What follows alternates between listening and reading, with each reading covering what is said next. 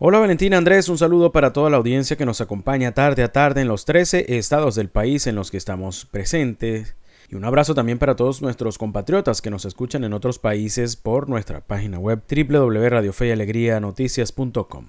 Venezuela se caracteriza por ser un país muy noticioso, este martes, los ciudadanos se informaron por redes sociales sobre enfrentamientos entre organismos de seguridad del Estado y presuntos delincuentes en el sector Las Tejerías, aunque los mismos comenzaron el fin de semana. Fue ayer cuando se conoció sobre la muerte de Carlos Rebete, mejor conocido como el Coqui, jefe de una megabanda que operaba en la Cota 905 en Caracas.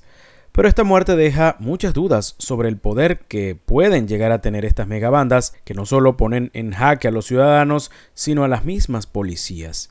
Para hablar sobre este tema tenemos como invitado en nuestra charla de esta tarde a Luis Isquiel. Él es abogado penalista, profesor de criminología de la UCB. Luis, buenas tardes, bienvenido a los micrófonos de En este país y la Red Nacional de Radio Fe y Alegría. Iniciamos nuestra charla con esta información de ayer sobre la muerte de Carlos Rebete. ¿Qué significado tiene esta muerte del Coqui en la lucha contra las megabandas criminales en el país? La muerte del Coqui significa una buena noticia para los venezolanos, sobre todo para los habitantes de Caracas, del oeste de la capital, que estuvieron azotados por esta megabanda criminal por lo menos durante unos 10 años, mientras estuvo dirigida por alias el Coqui. Sin embargo, hay problemas estructurales que persisten en Venezuela y que son el germen, el caldo de cultivo para que surjan agrupaciones como esta que dirige o que dirigía alias el Coqui. Estos elementos estructurales son la pobreza, el hambre, las adicciones a las drogas y al alcohol dentro de los jóvenes, la infancia abandonada, los hogares desestructurados, en fin, una gran gama de problemas sociales que existen en el país. También tenemos cuerpos de seguridad con muchos funcionarios que no brindan confianza, que están ligados a la corrupción o al delito, no han sido depurados correctamente los cuerpos de seguridad en el país, tenemos una impunidad eh, que se deriva del sistema de justicia, tenemos cárceles que son escuelas de delincuentes. Entonces, esos problemas estructurales están allí y mientras persistan, seguirán surgiendo agrupaciones como la que dirigía alias El Coqui, que por cierto, hoy en Venezuela podrían haber entre unas 40 o 50 en el territorio nacional. Por otra parte, no han sido capturados los lugartenientes de, esa banda, alias el Vampi, alias el Garbis, y mientras se mantengan en libertad existe el peligro de que puedan reagrupar a las decenas de miembros de esa pandilla de la Cota 905 y puedan seguir causando daño en ese territorio de la Cota 905 o en algún otro del país. La banda del Coqui Conejo y otras que azotan tanto a Caracas como a otras ciudades cuentan con un armamento de alto calibre y mucho poder para operar sin ser atrapados. ¿Quién provee estas armas que solo debe tener la Fuerza Armada y por qué cuesta tanto atrapar a los jefes con vida? Ciertamente la banda del Coqui, al igual que otras megabandas en Venezuela, posee un armamento de fuego importante de las denominadas armas de guerra, es decir, fusiles, granadas, ametralladoras, y también junto con pistolas de automáticas, pistolas 9 milímetros y, otras, y otras armas. Eh, mucha gente se pregunta de dónde salen esas armas y cómo llegan a manos de estos delincuentes. Por cierto, no solo megabandas, sino a otras expresiones del crimen organizado en el país. Uno diría que la respuesta más lógica sería que esas armas salen de los cuarteles o de los cuerpos policiales en Venezuela, producto de la corrupción de algunos funcionarios o producto de la negligencia en el cuidado de estas armas eh, de guerra. Otra vía pudiera ser el contrabando, que, que esas armas entraran por las fronteras de nuestro país y luego fuesen adquiridas por estas megabandas y otras expresiones del crimen organizado. Pero esto también sería responsabilidad del Estado venezolano porque es el encargado, sobre todo a través de la institución militar, de resguardar nuestras fronteras. Y si esas armas están entrando por allí y les llegan a estas megabanda para someter a los venezolanos, para delinquir contra la ciudadanía, bueno, es responsabilidad también, repito, del Estado. Les recordamos que estamos conversando con Luis Isquiel, él es abogado penalista, profesor de criminología de la Universidad Central de Venezuela. Generalmente cuando un peso pesado como estos muere, otro inmediatamente surge. ¿Qué condiciones facilita que este proceso se siga dando?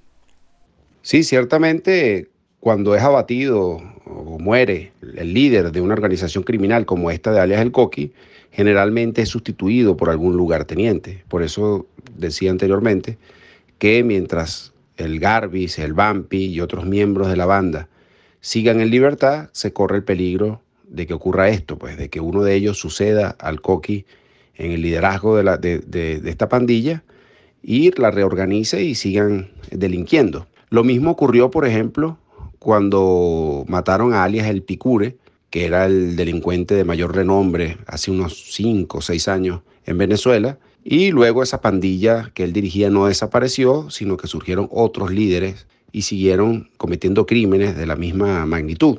Entonces, e, ese es el problema. Por eso es que si no se abordan los problemas estructurales, eh, de poco sirve que muera el líder de una banda, porque siempre van a estar siendo sustituidos por otros delincuentes. Por otra parte, quería mencionar también que lo del Coqui y lo de su muerte, que por cierto, en el momento en que estamos conversando, no hay una, a pesar de que fue confirmada por el ministro de Interior y Justicia de Nicolás Maduro, no se ha mostrado una evidencia gráfica o, alguna prueba eh, incontrovertible acerca de esta muerte.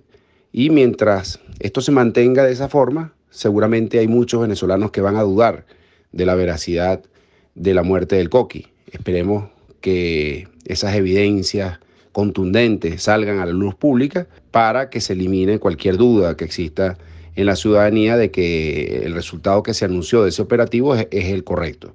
Pero mencionaba que a pesar de que es una buena noticia la muerte del Coqui, eso no repercute en la vida diaria o en la interacción de los ciudadanos con algunos grupos de crimen organizado que hay en el país. Les pongo un ejemplo. A los habitantes del estado de Aragua, principalmente de Maracay, poco les importa en su vida diaria que hayan asesinado al, al Coqui, precisamente porque ellos están siendo sometidos por otra banda criminal, que en este caso sería el Tren de Aragua. Lo mismo ocurriría si le preguntamos a los habitantes de la frontera de Apure con Colombia o de Táchira con Norte de Santander del lado colombiano, les preguntamos en qué influye en su vida diaria la muerte del coqui, le van a decir que de nada o de muy poco, porque ellos están siendo sometidos por guerrilla de origen colombiano, el ELN principalmente, y las disidencias de la FARC, entre otra fauna criminal que existe eh, hoy en día en Venezuela. Lo mismo si vamos al Estado Bolívar y les preguntamos a los habitantes del Callao, de Tumeremo o de Guasipati, qué significa para ellos la muerte del Coqui, le van a decir que muy poco porque ellos están siendo sometidos por los, denominados sindicatos mineros, que son otras expresiones del crimen organizado en el país. Y así pudiéramos ir mencionando megabandas, colectivos, guerrilla colombiana, guerrilla de origen nacional, carteles de la droga y otras expresiones del crimen organizado que hoy hacen vida en nuestro país. Para finalizar, Luis, este tema de las megabandas permea no solo a las ciudades, sino que también en las fronteras pueden demostrar poder. ¿Por qué las personas, por ejemplo, que cruzan las trochas en la frontera con Colombia y Venezuela saben que hay megabandas que controlan el paso, reciben los pagos y las autoridades no han logrado evitarlo? Sí, muchas personas dentro de esa gran masa de migración venezolana se ven obligadas a transitar por las denominadas trochas o caminos informales, fronterizos principalmente con Colombia, para buscar otros destinos, buscar futuro en otro país, porque acá lamentablemente no lo, no lo encuentran. Y en ese tránsito tienen que pasar por, por el, pago de, a grupos criminales. Hoy en día, por ejemplo, las trochas del Estado Táchira son dominadas principalmente por el ELN, el Ejército de Liberación Nacional, guerrilla de origen colombiano, y lo mismo ocurre con fronteras, por ejemplo, con Colombia por el lado del estado Zulia o del estado Apure o del estado Amazonas. Es decir, nadie se salva cuando pasa por una trocha o por un camino informal de estos de pagarle a un grupo de crimen organizado. Y eso ocurre muchas veces frente a los ojos de las autoridades, de los efectivos militares que, que, están en los puentes formales y ven cómo esa actividad se desarrolla allí sin que haya ningún tipo de actuación contundente para ponerle coto a esta realidad. Esto nos hace pensar que pareciera que aquí hay un doble rasero, es decir, una doble medida. A veces se actúa contra una, una megabanda criminal o contra una expresión del crimen organizado y a veces o en muchas oportunidades no se actúa contra otras. No se sabe cuáles son las razones para que ocurra una u otra cosa, pero esa es la realidad que está pasando hoy en Venezuela. Estamos muy agradecidos con Luis Isquiel, abogado penalista, profesor de criminología, quien hoy nos habló sobre el tema seguridad y el poder que estas megabandas llegan a tener, además del carácter de líderes que toman los jefes de las mismas, sitiando a una sociedad cada vez más vulnerable ante estos hechos. De esta forma volvemos con Valentina y Andrés con más información en este país.